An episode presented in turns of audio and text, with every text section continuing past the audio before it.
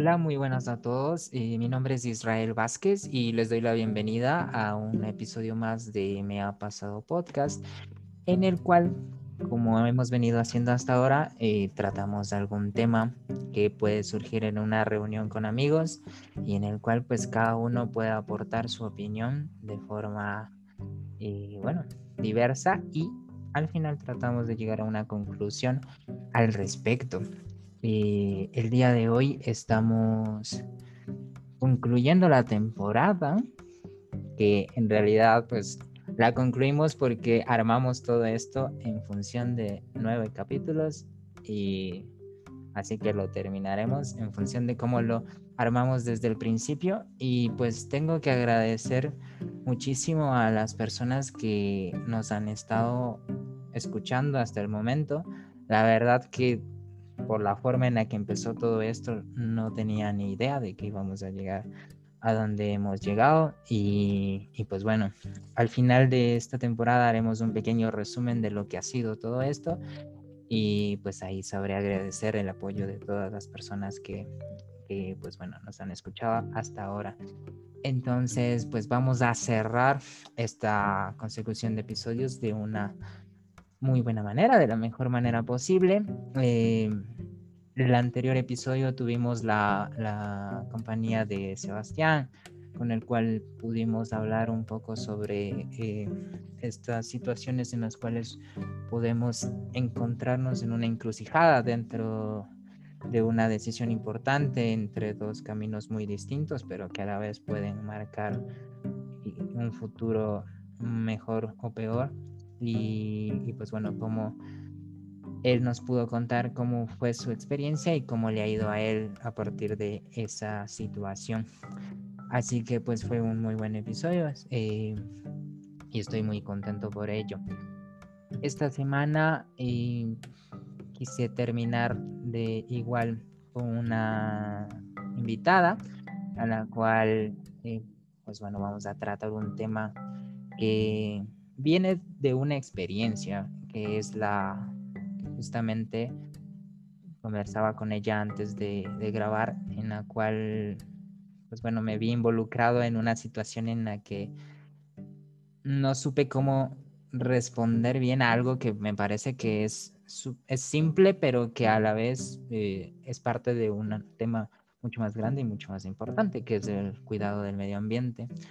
Y, me di cuenta que no, no me ocurre solo a mí, que sino a muchas personas actualmente que tienen este deseo, este, esta iniciativa de realizar acciones que puedan ayudar en el, en el manejo de esta problemática súper grave que es el, el, medio, el cuidado del medio ambiente y que no saben cómo hacerlo o el hecho de que piensan que tal vez una acción pequeña en realidad no aporta a la, al macro que es el, medio ambiente, pero que, mm, bueno, hay que darse cuenta que a la final una, un tema muy grande está compuesto por pequeñas cosas y que la reunión de todo esto hace una gran diferencia. Entonces, eh, quise esta semana que hablar sobre este tema, hablar sobre cómo nosotros eh, debemos tratar de realizar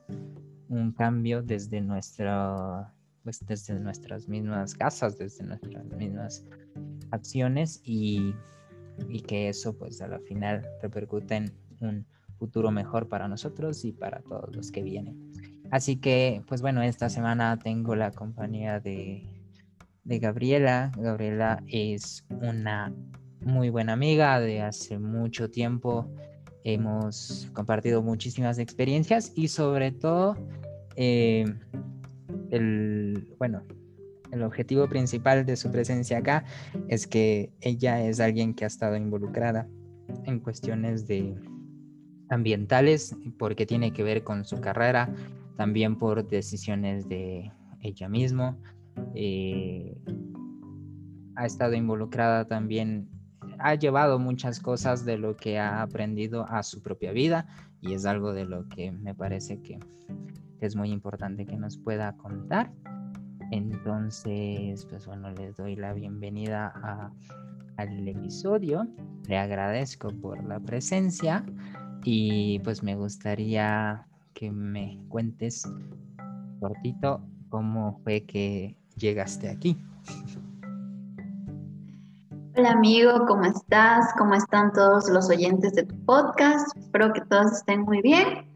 Y bueno, eh, yo en mi vida he tenido varias etapas en este tema del, ambientalismo, empezando por, por eh, cuando recién me, me, metí a este mundo satanizando al plástico y que el plástico es lo peor o la carne de res y y hasta llegar a ser un poco más pragmática y aprender sobre realidades y no sobre eh, los ideales que muchas veces este tema del, del, medio ambiente se ha vuelto amarillista, digamos así como un extra. Es, te muestran un oso polar desnutrido, eh, miles de, de, toneladas de petróleo regados en el mar, entonces se ha vuelto algo más sensacionalista, pero también tenemos que, que ver en sí investigar, informarnos qué en verdad está pasando. ¿Estamos haciendo algo? ¿Se puede hacer algo desde el individualismo? ¿Aportamos algo solo con reciclar? Entonces, eh, eso espero compartirles un poco de, de, mis experiencias y de lo que sé, de lo que me he informado, que algunas cosas son muy, muy, muy crudas de decirlas, pero espero que, les ayude a resolver sus dudas y que se interesen un poco más por este tema, que al fin de cuentas estamos en este planeta y queremos disfrutar de todo lo que tiene él, pero si no hay a dónde ir, eh, todo se inunda, está, hay deforestaciones, ya no tenemos dónde ir, no nos va a servir de nada. Podemos tener todo el dinero del mundo, pero si no tenemos en qué invertirlo, entonces creo que no valdrá la pena. Eh, claro, exactamente. Y eso es por donde quería empezar, porque, como tú me decías, o sea, la situación del medio ambiente o el tema en sí al momento eh, tiene muchas perspectivas. Y unas lo ven con mayor gravedad, otros con, los tratan de, sepultar un poco por algún tipo de interés o, algún tipo de idea distinta a la real que podría ser. Entonces, desde la, bueno, desde el punto en el que tú te desenvuelves actualmente, ¿qué tan grave crees tú que es la situación actual del medio ambiente desde tu perspectiva? Mm, ok. Eh, bueno, tenemos que, em, voy a empezar dando algunas definiciones de todo esto que es el cambio climático, que muchas veces tenemos como esta confusión de que decimos cambio climático, cambio climático, y el cambio climático es algo que se ha dado desde miles de años atrás, que es algo que, es, que va a seguir sucediendo, el clima va a seguir cambiando, pero una cosa eh, aparte es el calentamiento global, que el calentamiento global hace que estos cambios climáticos sucedan más fuertes, más rápidos, a una velocidad en donde la naturaleza eh, ella es experta en, regenerarse por sí sola, pero debido a este aceleramiento del cambio del calentamiento global, hace que no pueda tener este poder de resiliencia. Entonces, bueno, partimos desde ahí y claro que actualmente la, situación del medio ambiente y más con esta pandemia eh, se ha vuelto un tema algo, algo un poquito excluido porque el medio ambiente no es eh, uno de los más grandes problemas del mundo. El mundo tiene más problemas, tiene guerras, tiene la hambruna, tiene corrupción. Entonces, este tema del medio ambiente y las actividades contaminantes mm, nos deterioran la calidad de vida y no permiten que las futuras generaciones puedan disfrutar del, del ambiente que, bueno, nosotros estamos eh, actualmente viviendo y pueden, podemos, eh, ellos van a tener un ambiente degradado y no van a tener la misma calidad de vida que tenemos nosotros. Entonces, sí, la situación eh, actual está grave. Bueno, claro, sí, justamente yo creo que todos estamos conscientes de la, de la gravedad del asunto, pero pero a la final lo que pasa es que cada uno como que defiende su, interés eh, particular y, muestra lo que la gente, o muestra lo que quiere que la gente crea que está ocurriendo actualmente. Entonces, como te decía, todos sabemos que la situación es grave, pero, por ejemplo, algo que ha pasado a mí eh, últimamente es que ha, habido en ciertos lugares del planeta unas nevadas importantes últimamente.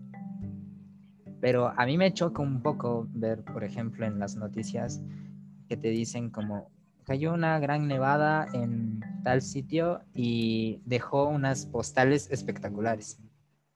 O sea, hablamos sobre lo bien que se ve la nieve sobre la ciudad, pero no se habla el por qué está nevando eh, en una época del año en la que normalmente hacía calor. Entonces son cosas que en realidad están tratando de que la gente no se concentre en lo que en lo que realmente está pasando. Entonces, como al principio en tu exposición inicial ah, hablábamos hablaste un poco sobre el individualismo y sobre qué se puede hacer desde esa posición ¿qué crees tú que en realidad debemos hacer? ¿Crees que debemos partir en el hecho de tener un criterio propio en cuanto a lo que está pasando en el mundo, no dejarnos llevar por lo que vemos porque tal vez no es la realidad? ¿Crees que el informarnos bien es un primer paso para poder hacer algo al respecto? Claro, eso es importante, informarse. Em, por ejemplo, yo por mi carrera es que yo he podido em, estar leyendo artículos, viendo documentales o tengo como que hasta en, en, las redes sociales sigo páginas que tratan del medio ambiente y es por el medio en, el que yo me desenvuelvo. Pero digamos, una, tengo amigos, bueno, como tú, que son sistemas, que son electrónica, que son de otras carreras, son sociales y, ellos tienen otro tema, otro, otra, otros temas de interés.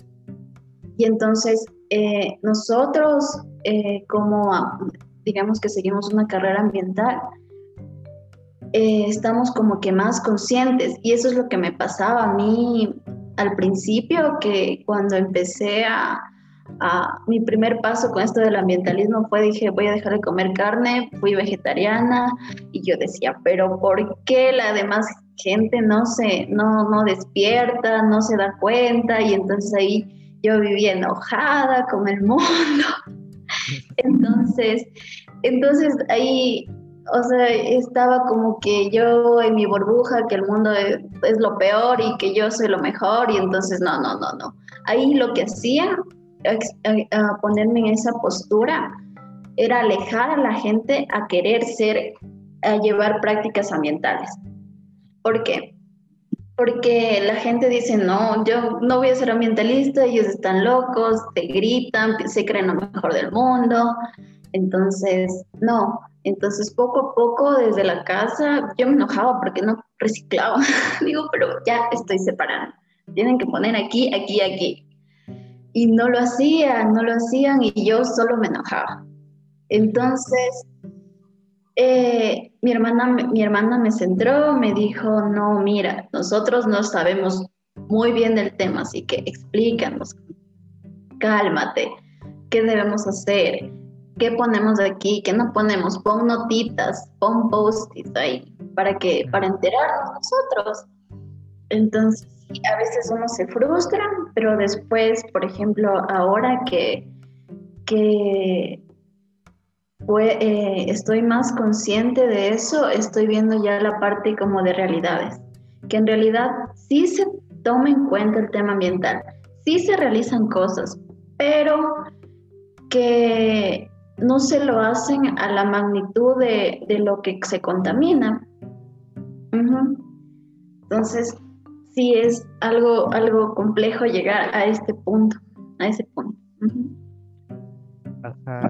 sí, y, claro, es algo de lo que también hablaba al principio de que, eh, bueno, es, es difícil también como que volverlo un hábito, realmente, aun cuando tienes toda la fuerza de voluntad para hacerlo, pero volver algo un hábito es, es complicado y sobre todo como, como tú me mencionabas, o sea, no, a veces no sientes del apoyo de los demás, pero tal vez porque no tienen esa misma eh, idea en mente que, que, uno tiene. Entonces, sí, creo que eso es lo complicado, pero algo que me pareció interesante de lo que me decías es, es justamente que a veces no se hace lo suficiente en comparación a lo que, o sea, de lo que se hace bien en comparación de lo que se hace mal o del costo que uno como ser humano le, o sea, le implica al planeta como, como lo que comemos, lo que consumimos del agua, etc. Entonces,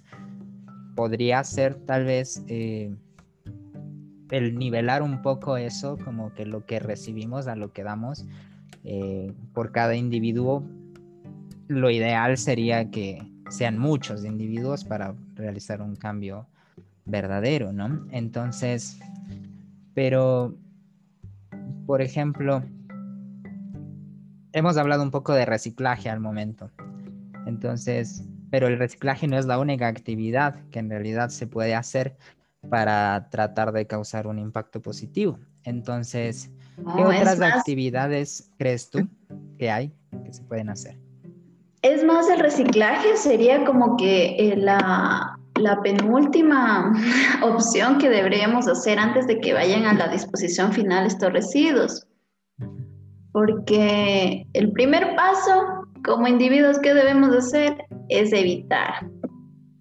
Evitar el, consumismo, evitar consumir eh, eh, ciertos productos, eh, ciertos empaques innecesarios, que a la final, si tú no los consumes, no tienes el problema. No tienes que eh, preocuparte en el reciclaje, en qué pasa, de dónde va, está en la calle hasta que venga el recolector. Entonces, es, ese es el foco principal. Eh, ¿Por qué? Te voy a dar una experiencia, por ejemplo, de, Quito, que es como que más me centro aquí en, Ecuador, que es lo que más. En Quito, que la, la, en este tema del reciclaje no está fomentado, a pesar de que tú ves en la tele, ves en las pantallas las tres R's, las cinco R's, que recicla, reusa, reutiliza y todas esas vainas, pero no, no se lo hace. Y eh, tampoco le conviene al gobierno, a la parte política, que tú lo veas. Entonces, mm, lo que en mi perspectiva se debería hacer es mostrar a los ciudadanos cómo realmente está eh, gestionado tus residuos. Porque, como eh, te cuento lo que me pasó a mí, que yo decía, chuta, si todo el yo reciclo y el recolector de la basura se me llevó toda la funda y no separó nada. Ok, o sea, ahí se mezcla todo, entonces mejor ni reciclo. Eso yo decía antes, hasta que justamente tuve una, eh, nos llevaron a la universidad a un, a un recorrido que era desde, desde que recogen tus residuos hasta que va al relleno sanitario. Entonces en esta parte fue una, una realidad, pero me pegó en mi burbuja, en mi burbuja, me explotó la burbuja porque llegamos a donde nuestros residuos de quiteños se concentran y existen personas minando, o sea, buscando en la basura eh, residuos para eh, reciclarlos. Entonces, para ellos era lo mejor que encontrarse una funda con todos los residuos separados. Entonces, eso fue muy chocante. Yo digo, entonces sí vale la pena reciclar. Estas personas minan, reciclan y luego, bueno, todo, este, esta, esta, todo esto no termina ahí, todo esto va gestionado al relleno sanitario, a disposición final, que lastimosamente, mm, como no se tiene implementado un buen sistema de separación, se mezcla electrónicos, se mezcla eh, todo esto de, desechos de, los bebés, pañales, eh, lo higiénicos, los residuos eh, orgánicos, todo esto van a parar a los cubetos de, del relleno sanitario, que ahí tampoco termina el problema porque estos residuos generan gases, gases de efecto invernadero como el metano. Entonces tampoco termina ahí eso porque generan lixiviados, que en Latinoamérica es uno de los líquidos con mayor contaminación, los más contaminantes de, del mundo. ¿Por qué? Porque por esta misma mezcla de, electrónicos, de mercurio, de, orgánicos, de metano. Entonces, ahí, ¿qué, qué, hace? ¿qué se hace? Se intenta, se intenta mm, tratarlos pero la cantidad que producimos basura, producimos entre 280 toneladas diarias, es menor a la eficiencia que se tiene ahí para tratarlos. O sea, no se invierte en tecnologías para, para, eh, para, para tratar estos, estos, este líquido contaminante y tampoco la gente quiere que, que se lo bote. Y eso genera también olores y que no se queda ahí, sino que afecta a las comunidades aledañas. Entonces no es que yo solo boto mi basura y ahí se queda y yo estoy bien, está mi, mi cuadra limpia, no me afecta. No, también ahí depende la empatía. Ahí vamos con empatía, de que no solo soy yo, de que si yo estoy bien no pasa nada. Tenemos que pensar en comunidades en ríos que se pueden contaminar, en personas que están reciclando entre la basura. Entonces, ese fue, fue también una, una parte que a mí me impactó mucho. Mm, vaya, o sea, ese punto tampoco lo conocía y, me parece súper eh, impactante porque en realidad es, es algo súper complicado y súper peligroso también, porque la gente que tiene que minar, por ejemplo, eh, bueno, sí, encontrarán y, de acuerdo a ese trabajo, pues primero que se sustentan ellos y también un poco se evita de que las cosas que sí pueden ser reutilizadas se, se vayan al relleno, pero o sea, nosotros sabemos que, pues bueno, hay gente que puede botar cosas que se pueden cortar, que o, pueden contraer algo por las cuestiones que se manejan ahí. Entonces es súper complicado y, y, claro, a la final es un trabajo que no es para nada remunerado ah, con la con la complejidad que tiene, ¿no?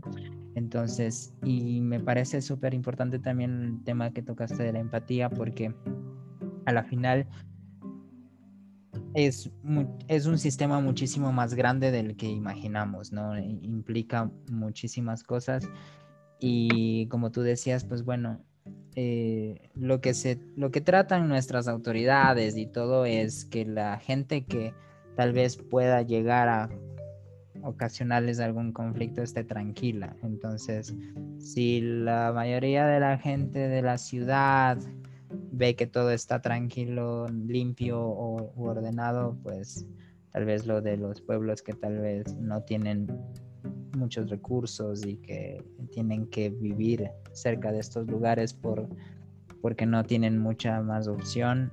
Tal vez su voz no es tan escuchada como los de la ciudad y tal vez por eso se oculta un poco ese asunto.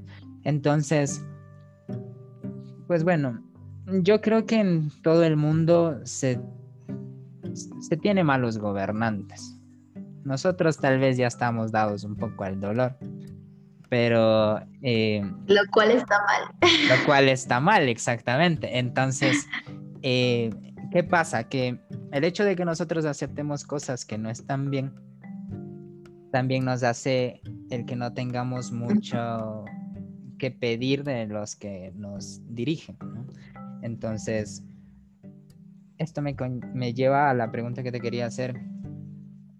Una de las principales cosas que se deberían cambiar para que esta situación se revierta de alguna forma tiene que ver con un cambio de mentalidad de las personas eh, en cuanto a la forma en la cual eh, pues cuidan el mundo que se va a quedar para las siguientes generaciones. Y, y, ni tanto para las siguientes generaciones, porque muchas de las consecuencias de este mal manejo lo estamos viviendo actualmente. Y, y pues aún así, eh, la gran mayoría de la población pues no toma conciencia al respecto. Entonces, aparte de que no se le dé la importancia necesaria a este tema y de que sea necesario un cambio de mentalidad,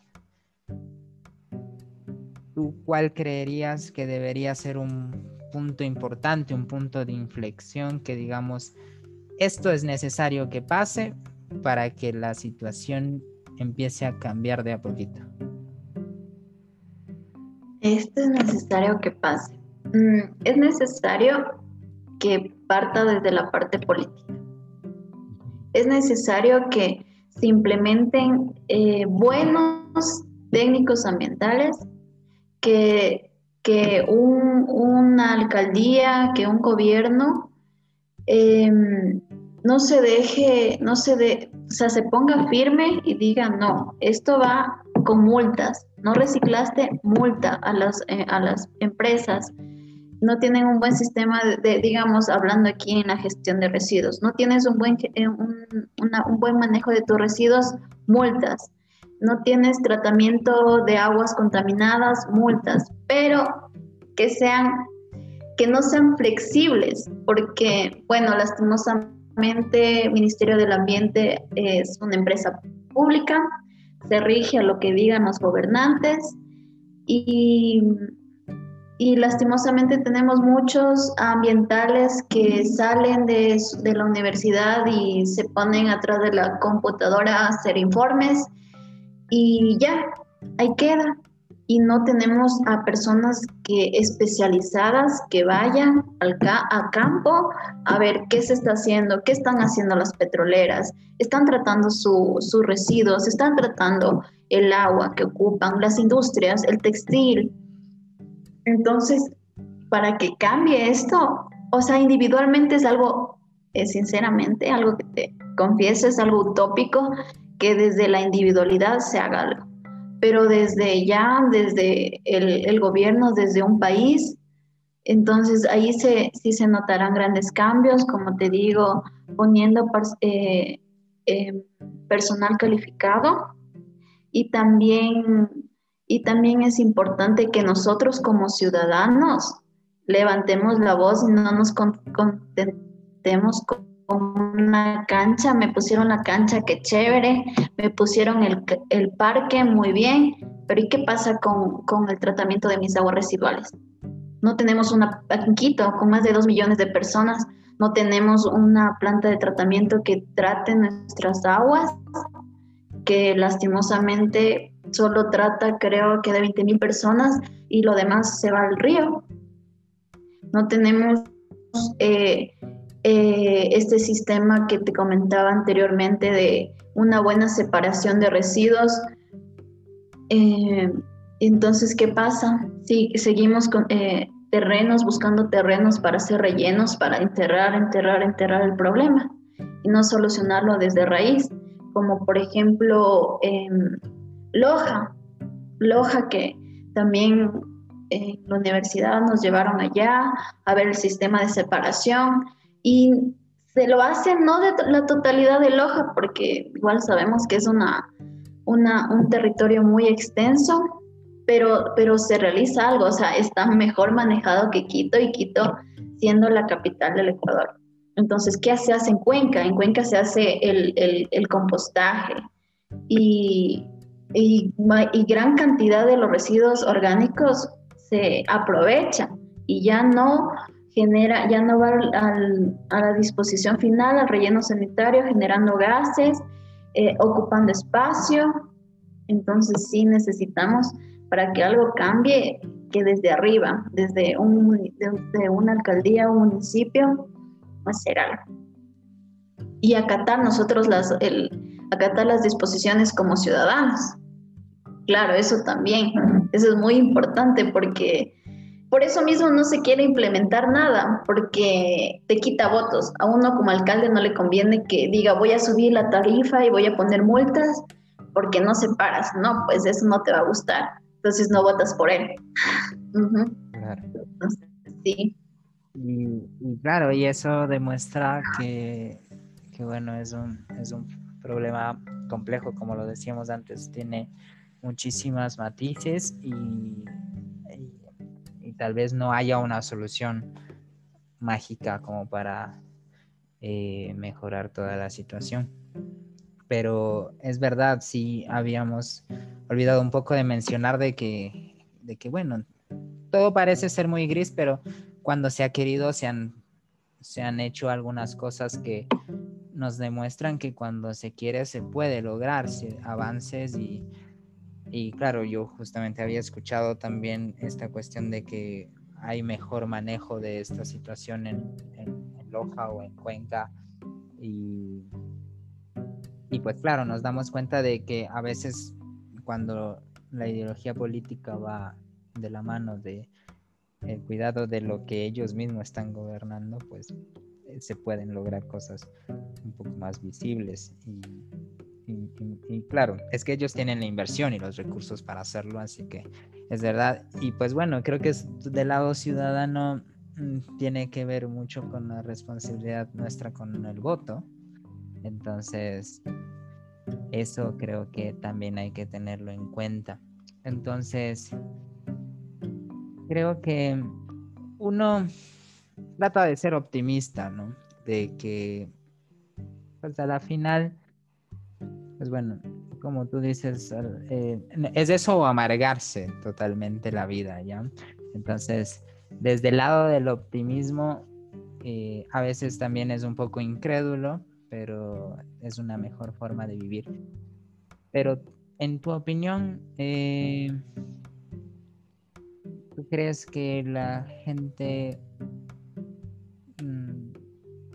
no, sé cómo plantearlo, que la gente tiene que involucrarse más en este tipo de situaciones para que, bueno, o sea, que todos se den cuenta que vale la pena intentarlo, de que es, la situación viene desde cada uno, porque a la final, pues nosotros ponemos gobernantes, nosotros acatamos lo que ellos dicen, y entonces ahí viéndolo desde esa perspectiva, el individualismo tiene un, una importancia mayor en lo que puede ocurrir con nuestro planeta en el futuro. Entonces, ya una vez, porque algo también que quería preguntarte, por ejemplo, mencionaste la cuestión de que muchas eh, personas que están involucradas en la carrera, que conocen todo esto, como es tu caso, a la final terminan ocupando un puesto administrativo. Entonces,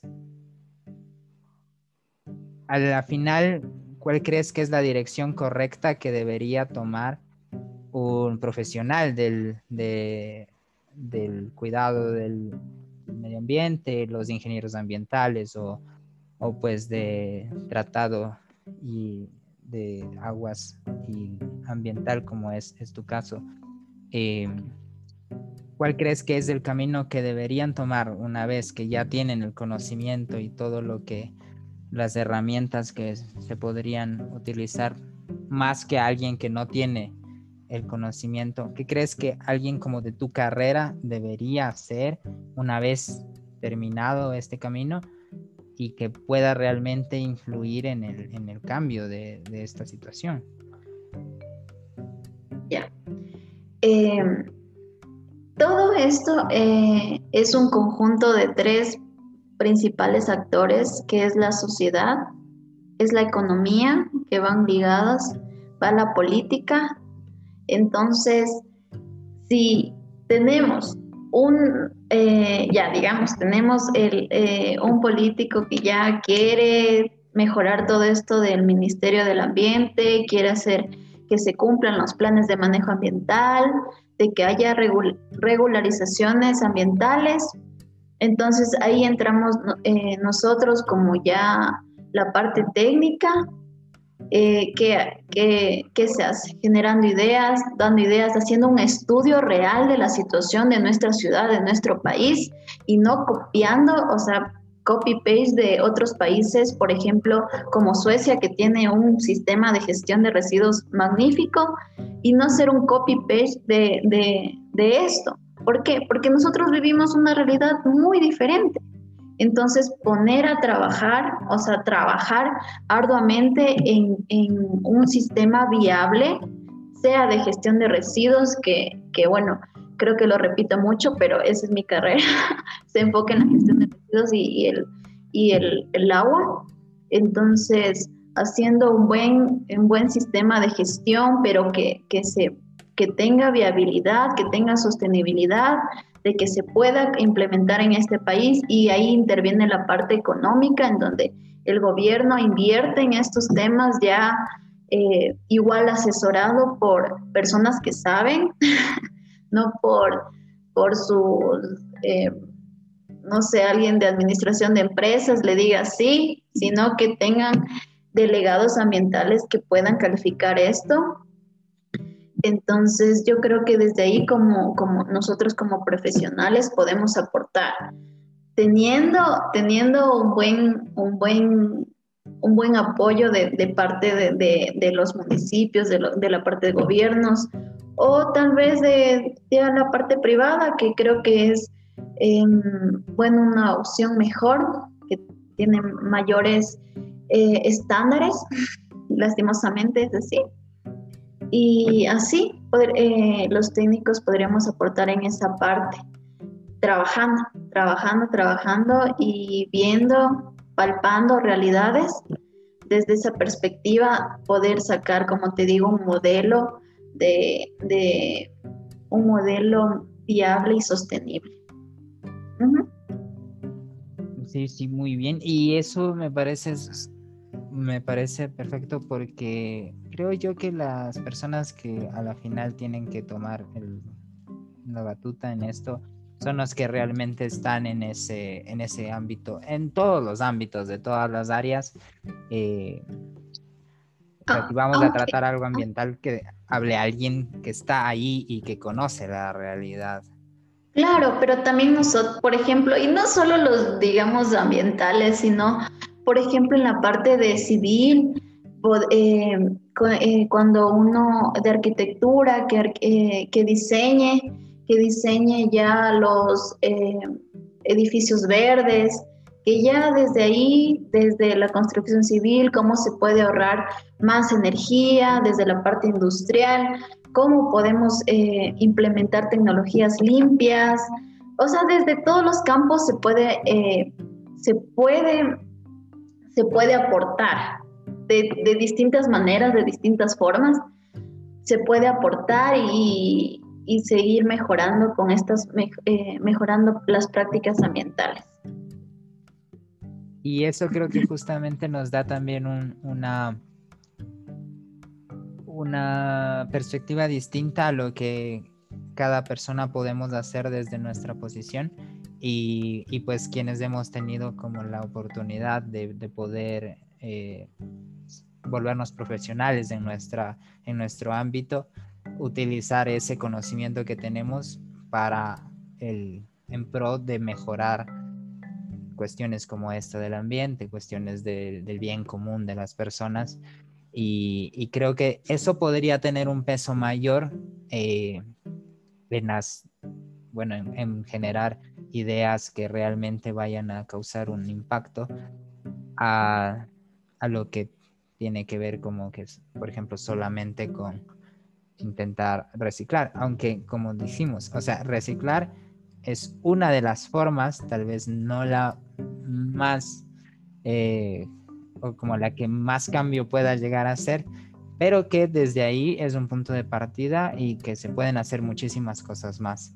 Entonces creo que una reflexión que podríamos sacar de todo eso, una conclusión, es que primero que tenemos que darnos cuenta que esta cuestión no es simplemente eh, que le estamos haciendo daño al planeta, sino que nosotros como sociedad tenemos un problema y que pues bueno, es algo que tenemos que resolver primero para que todo lo demás se vaya acomodando de alguna forma. Entonces, creo que interiorizar nosotros mismos, saber qué es lo que estamos haciendo en realidad por, por este tema y por muchos otros, es, una, es un paso muy, muy importante que debemos dar para poder hacer un cambio significativo.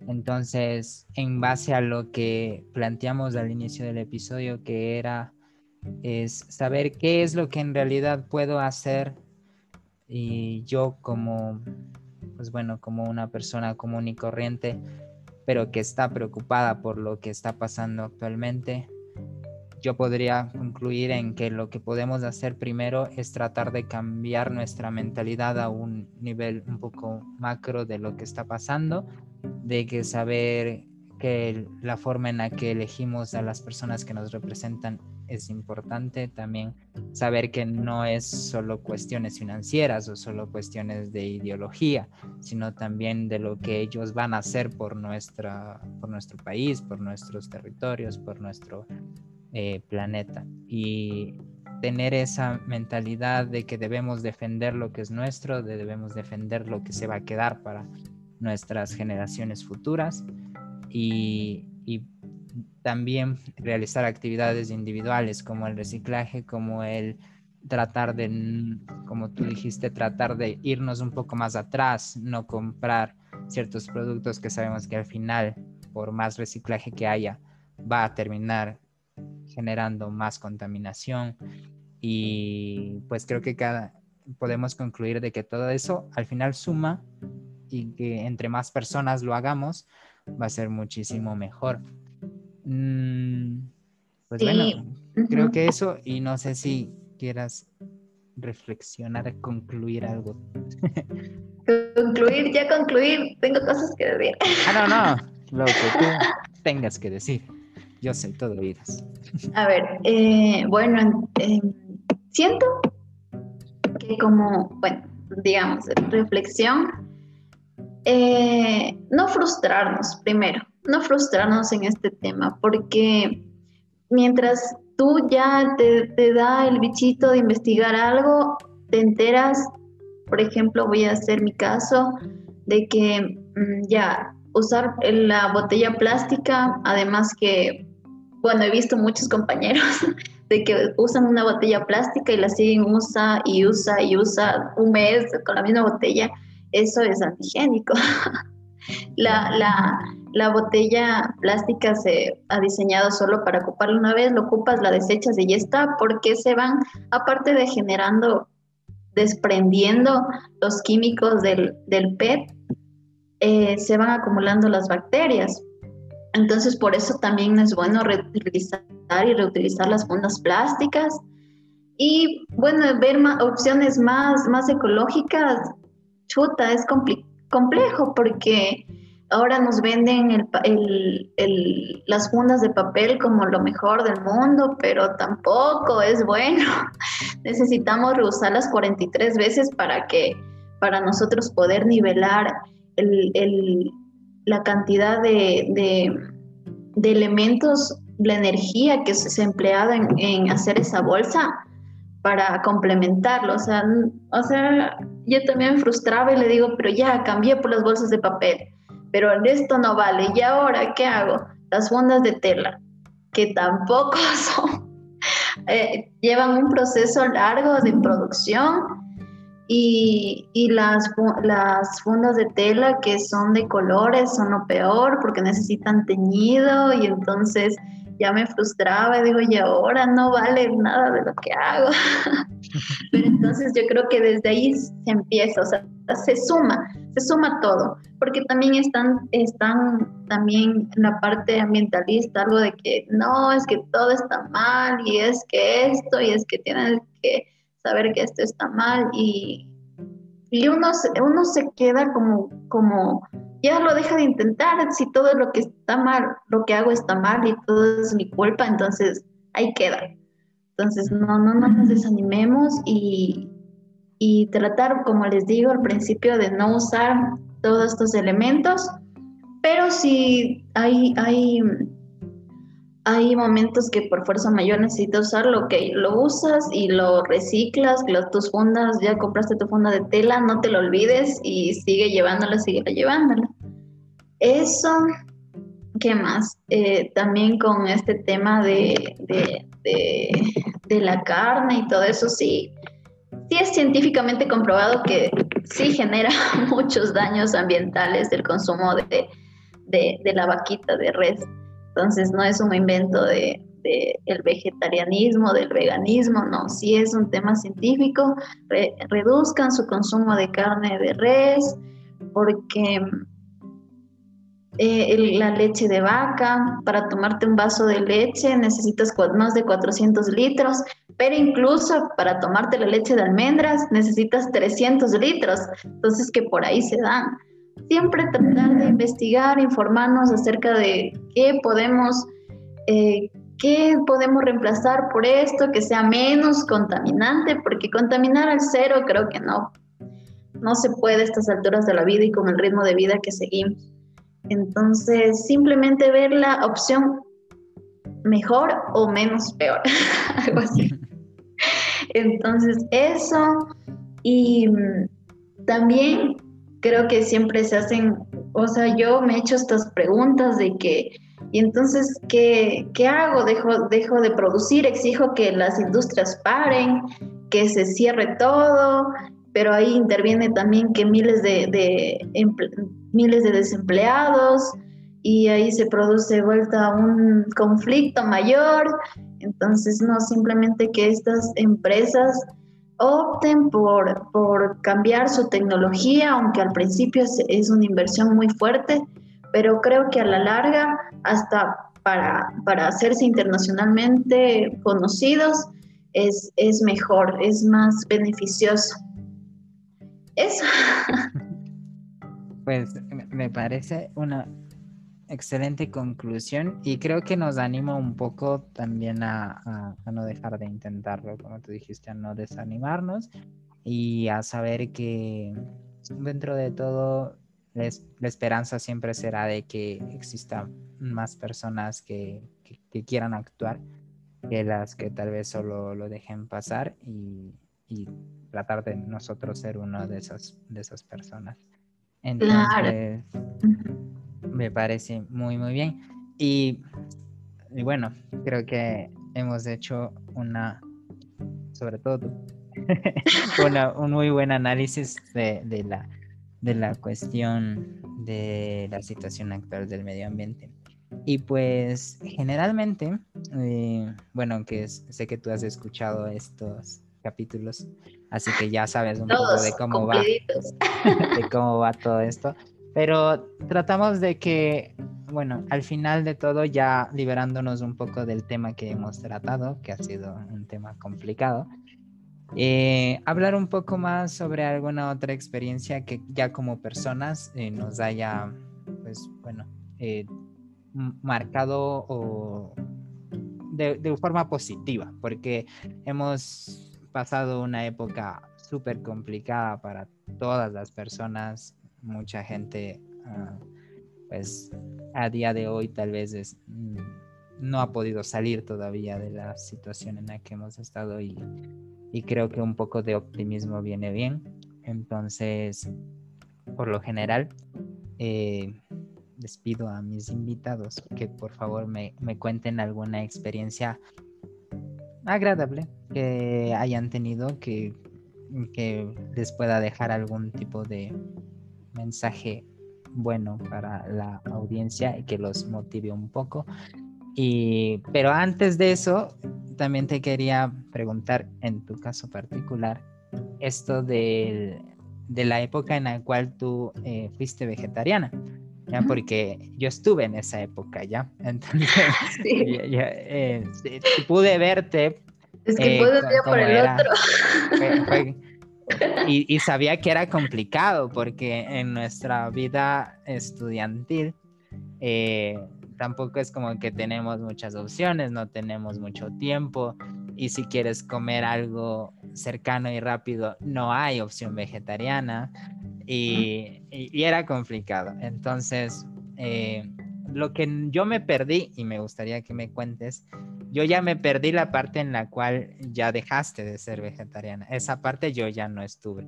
Entonces, más que nada lo, lo, quería que me lo cuentes porque hay mucha gente que tiene esa interrogante, ¿no? De, de que, bueno, sí, realmente ser vegetariano es dejar de comer todo o vegano, es dejar de comer todo o se puede entrar de una forma más paulatina, como que siguiendo un proceso más suave de no cortarlo todo de golpe.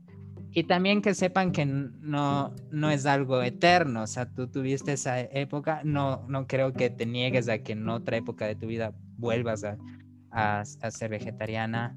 Entonces, cuéntame cómo lo ves tú o cómo lo viviste tú. Ya, bueno, en mi caso les cuento que no fue algo paulatino. Fue que una vez vi un documental y dije, de aquí no vuelvo a comer carne nunca. Ya, y al día siguiente, fue al día siguiente, vi un sábado el documental y el domingo ya. Dije, no, jamás. Y eso también, Dios mío, yo, yo frustrada con los temas ambientales. Y justamente ahí yo tenía igual mi pareja, también ahí que sufrió full porque él me decía, pero le quito, le quito la, la, carne a tu sopa y cómete. Digo, no, eso no es, eso no es, eso ya tiene carne. Y me enojé, Dios mío, yo empecé a enojar. Frustrante. Y cuando salíamos a comer, ¿qué hay? No hay nada, papas fritas. Yo vivía de papas fritas.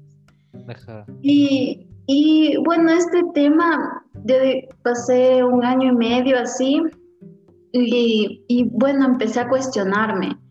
Y yo misma, a ver, pero, pero, ¿y, y, quién, quién me Yo sentía que si yo volvía a comer carne, alguien me iba a juzgar. Alguien me iba a decir, chuta, está mal, ¿qué, qué pasó? ¿No? ¿Qué tanto vegana, vegetariana? ¿Qué, qué, qué, qué, qué pasó? Eso no sirve. Yo tenía ese temor. Y, y bueno, es, son experiencias que yo yo me di cuenta y yo digo, no, yo, yo puedo tener un equilibrio. Yo puedo eh, disminuir mi consumo de estos alimentos que sé que, que se, los, se los procesa de, de, de manera que contaminan el ambiente, pero, pero también puedo comerlos medidamente y estar bien conmigo, también comer saludable, comer, alimentarme más de vegetales y, así, o sea, yo, sí, yo misma me, juzgaba, me, me respondía, me preguntaba. Y entonces yo dije, no, o sea, voy, voy a, a, ir a mi camino. Voy a hacer lo que yo, yo, yo decida que es mejor para mí. Digo, voy a, a seguir llevando esta dieta, esta vida saludable, a veces sí, a veces no. Y no llegar al consumismo y ya, en la, en la cena de fin de año volví a comer carne. Y entonces es que era, también me frustraba, yo no sé cómo son estrictos, la verdad no, no, no sé, pero un camarón, yo y ahí digo, no, no me lo voy a comer, no lo voy a comer. Y me frustraba, o sea, yo misma me frustraba.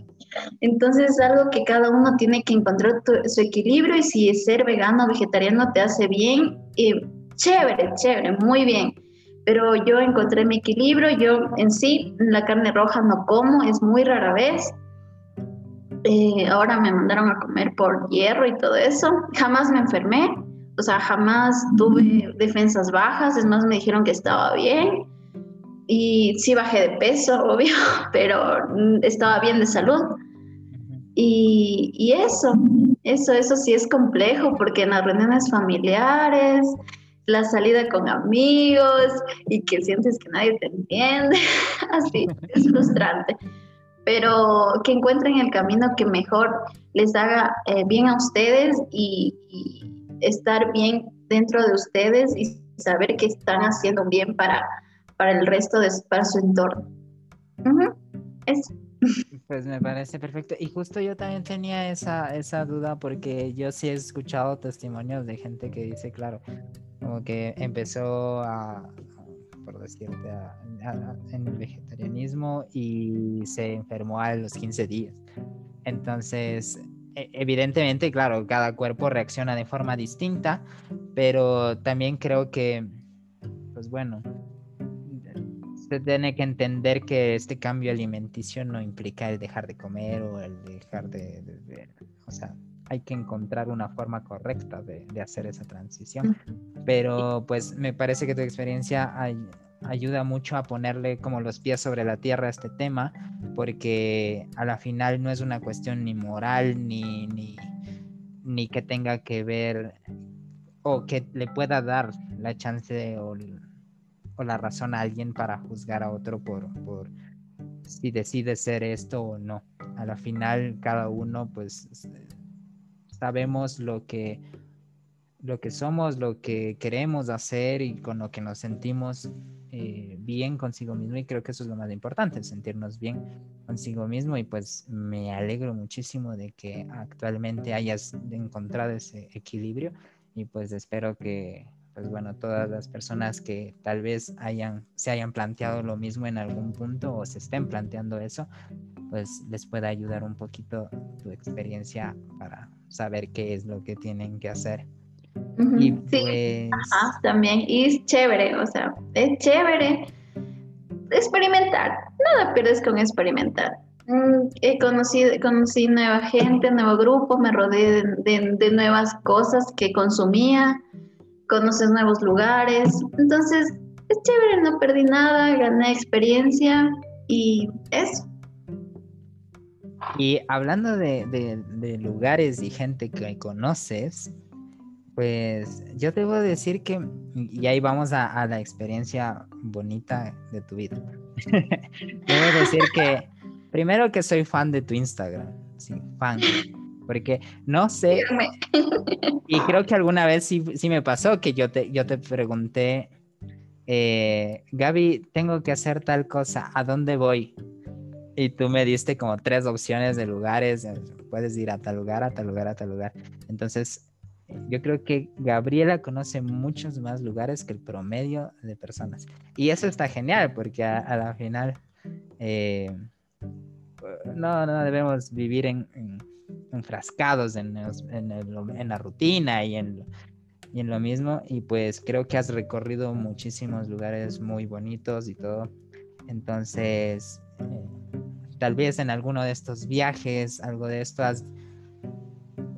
Porque creo que ahora viajas, o, bueno, antes, antes de pandemia, ¿no? O sea, ¿qué era la pandemia del medio?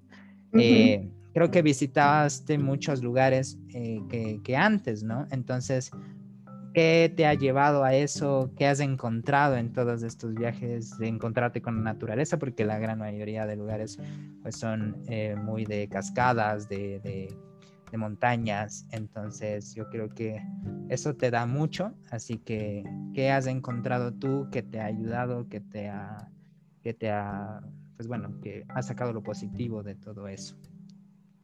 Ya, ok. Bueno, eh, sí, he ido a algunos lugares bueno, no he viajado al exterior, que lo planeo hacer 2022, pero he conocido eh, rinconcitos aquí, en, más que en la Sierra Ecuatoriana, que aunque dicen los, los filósofos, no, los filósofos, los científicos, que la naturaleza es naturaleza y no tenemos que idealizarle ni espiritualizarle y que eso es y ya.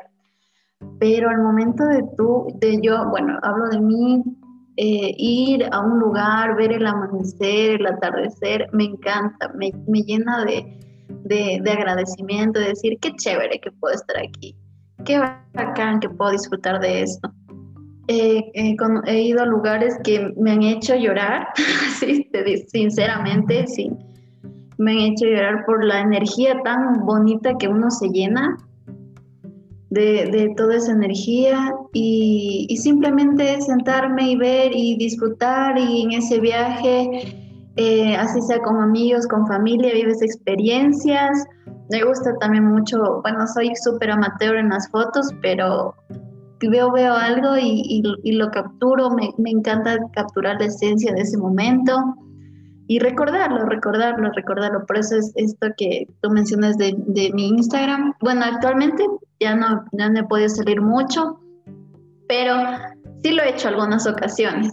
Cerca de aquí, que en serio cerca de, a una hora, a unas dos horas de, de mi casa, puedo disfrutar a irme a un lugar espectacular que jamás sabía que existía, entonces eso es muy chévere. Investigar, tratar de ir a los, a los, a los pequeños pueblos y consumir ahí y ayudarles también a ellos eh, en su economía. Entonces eso también es lo chévere.